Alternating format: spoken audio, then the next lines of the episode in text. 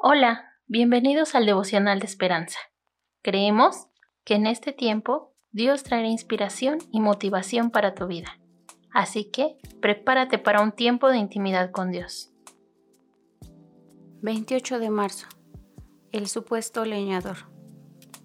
Echando toda vuestra ansiedad sobre Él, porque Él tiene cuidado de vosotros. El autor nos narra. Un año, cuando estaba en la universidad, cortaba, apilaba, vendía y repartía leña. Era un trabajo duro. Por eso siento empatía por los desventurados leñadores. De Segunda de Reyes 6. La escuela de profetas del liceo había prosperado y su lugar de reunión había quedado chico. Alguien sugirió ir al bosque, cortar leña y agrandar el local. Eliseo estuvo de acuerdo y acompañó a los trabajadores. Todo iba muy bien hasta que el hacha de uno de ellos cayó al agua. Algunos han sugerido que Eliseo simplemente sondeó en el agua con su bastón hasta que la localizó y la acercó a la orilla. Sin embargo, tal afirmación es una tontería. Fue un milagro. La mano de Dios hizo que el hacha flotara para que el hombre pudiera sacarla. Este simple milagro encierra una profunda verdad. Dios se ocupa de las cosas pequeñas de la vida. Hachas, llaves, gafas y teléfonos perdidos.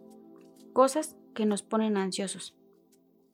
No siempre restaura lo perdido, pero nos entiende y consuela cuando nos desesperamos. Además de la seguridad de la salvación, saber de su cuidado es esencial. Sin ella nos sentiríamos solos, expuestos a innumerables preocupaciones. Es bueno recordar que al Señor le importan nuestras pérdidas, por más pequeñas que sean, nuestros intereses son sus intereses. Dios, te entrego mis preocupaciones. Dame de tu paz. Oración. Gracias, Padre. Gracias porque aun cuando nos alejamos de ti, Señor. Tú sigues teniendo un profundo interés en nosotros. Tú nos transformas, nos renuevas, Señor. Y siempre tratas de que no nos apartemos de ti, Señor. Gracias porque con tu respuesta a nuestras oraciones, Señor, glorificamos tu nombre y no nos olvidamos de ti. Y tú te interesas aún más en nosotros.